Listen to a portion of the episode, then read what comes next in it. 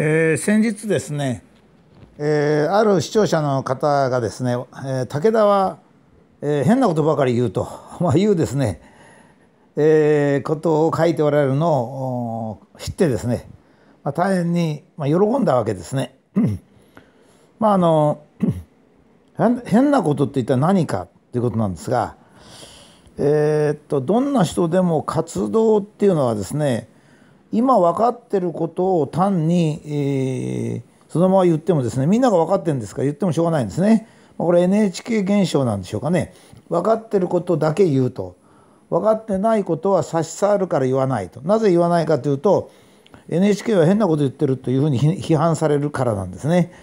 なんであの変なことを言うと私が喜ぶかというとですねあの知識っていうのはですね 今までのことが書いてあるのでよく勉強される方とかまあそういう方はですね私の言うことが変なことだと思ってもらわないと困るんですよね。つまり普通に言われてることと違うということなんで非常に歓迎するものなんですね。えその私の言ったことを変なことだと思う原因はですね一つはま知識があるということですね。私あの新州読書会という宮沢さんっていう方がやっておられる、えー、ブログをよく見るんです。もちろん全然面識ありません。音楽がちょっと入ってですね、えー、文学とか、まあ、歴史ですね、まあ、パリのフランス革命なんか非常に詳しく書かれてるしそれからヨーロッパの文学を中心としてですね それから哲学ですね、えー、哲学も非常に造形が深いし文学も造形が深い。よく読んでおられるしまあものすごく素晴らしいわけですね。それで私としてはまあ知識の宝庫みたいなもんで、えー、まだ無料で、えー、拝読拝読っていうか聞かせていただいてるのでまた、まあ、宮沢さんには大変恐縮なんですが、えー、州読書会っていうのはまあとても好きなんですね。でこの前あの新州読書会の何でしたか、えー、あそっか愛知の鳥あのエンナーレとかいうなのですねえー、論評を知識人がしているのを宮沢さんが引用して、えー、話しておられましたが、えー、もちろん私はもう自分と違う意見全然関係なんであれなんですがヨーロッパのことが書かれてるわけですね。公共とは何かパブリシティっつったかな、えー、公共というのはどういうものかっていうのをまあ論じておられる、えー、とイギリスでは公共とはどうか。それからドイツではどうかという話をされております。えー、公共という日本語をですねパブリシティと一応英語に直して言うというのはこれはあの知識人の一つの慣例なんですね。えー、別に英語に直したからどうってことないけど英語に直すとなんとなく偉そうに見えるというか本当らしく見えるっていうところがありましてねそれからもちろん日本の公共という、えー、概念についても書いておられますあのそれはあの宮沢さん自身が言ってるんじゃなくて宮沢さんは他の本をま引用して言っておられるんですが、えー、まあ江戸時代ぐらいまでしか見ておられませんねその宮沢さんが引用されてるものは大体そうなんですよ。実はヨーロッパの書物をうんと読むとですねすっかりヨーロッパにやられてしまうんですよ。まあ物量から言ってもヨーロッパの方が多いですしそれから 内容の論理性から言ってもヨーロッパの方が高いのでまあ、東大の教授なんてほとんどそうなんですが頭がいいし努力家だし勉強するんでねで日本あの英語もドイツ語もフランス語も読めたりするのでや読んでるうちにヨーロッパの、えー、知識に飲,、ま、飲み込まれてしまうんですね。それからまあ一般の人はノウハウ本屋に行くとノウハウ本が8割と言われてるんですがノウハウだけなんでこれもやっぱり現在の知識なんですね。まあ、そういうことがあってえー、まあ日本日本人が変だと思うのはですね現状と違うもしくはヨーロッパと違うということなんですね。例えば人権っていうのが非常に優れたものであるというのはこれヨーロッパの個人主義が、えー、ルネサンス以降にできてきたものでですね、えー、必ずしもヨーロッパの人権という考え方が正しいかどうかちょっとわからないんですけどそれも一つの前提になっておりまして人権を守れってこうなるわけですね。私があの銭美脚のことを 書きましたらですね、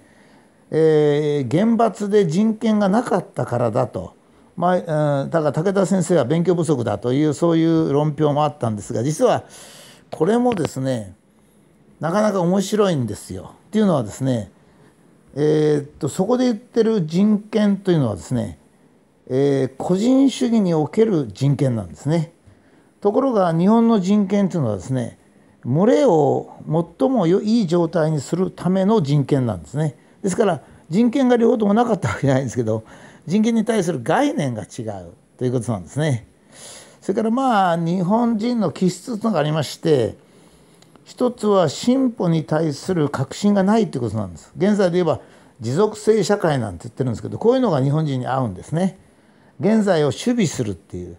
持続性なんていうのは全然問題ないわけですよ。人類始まって以来持続性がないなんていう時代はないんで持続性っていうかもともと持続するってことがないんですよね。発展していくわけです。発展と持続っていうのはある意味で別の概念なんですね。まあ、そういう気質があったりまたちょっと私はあの、まあ、日本人の場合は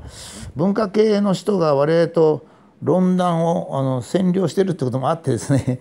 ちょっとあの人に興味があるんですよ。まあ政策なんかを検討しようと思ってもですね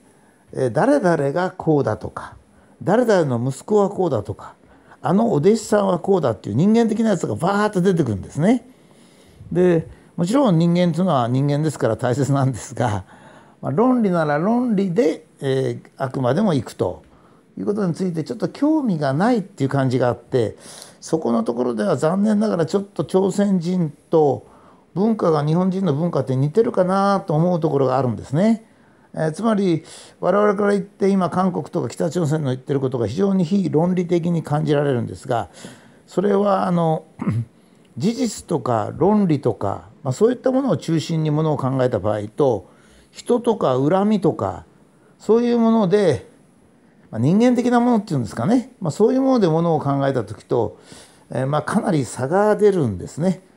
まあ、そういうことなんです。まあ、ここではあの実はちょっと前に、えー反日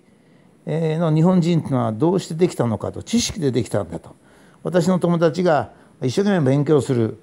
そうすると我々が勉強したものっていうのはアメリカ軍が作った戦争観それから日本の日本はこういうふうにしてきちっと考えたんだってやつは全部焼かれてなくなっちゃったから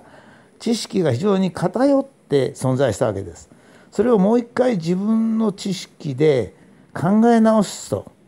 知識っていうのはバカになるんだと知識をつければつけるほどバカになるんだっていうその原理が一応分かっていてですねそして知識は大切なんですね。その時に私お話しましたが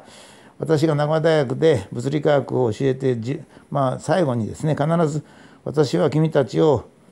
ニュートンの肩の上に乗せた。つまり知識をつけた。しかし君たちがニュートンの肩の上に乗ってみた。世界。現象ですね。物理現象っていうのは間違ってるんだと。私たちはそこからさらにその間違いを見つけて前進するんだと。まあそういうふうに いつもお話をしたんですけれども講義したんですが、まあ、それはとりも直さず我々は知識をつけざるを得ない。知識をつけなければ前進できない。しかし同時に知識というものは現在から見れば変なんですよね。武田先生の言うことはみんな変だと。いうように変なわけですね。それを変だと思ったら人類は持続性を失うんですね。持続性っていうのは人類が発展し変化していくことによって持続性が保たれるわけで現在をそのまま延長すればそれは100年か200年で滅びてしまうわけですね。まあ、石油は現在見つかってる石油だけ 石炭もそうだそしたらエネルギーはなくなります。新しい材料も生活も何もできないということになるとこれも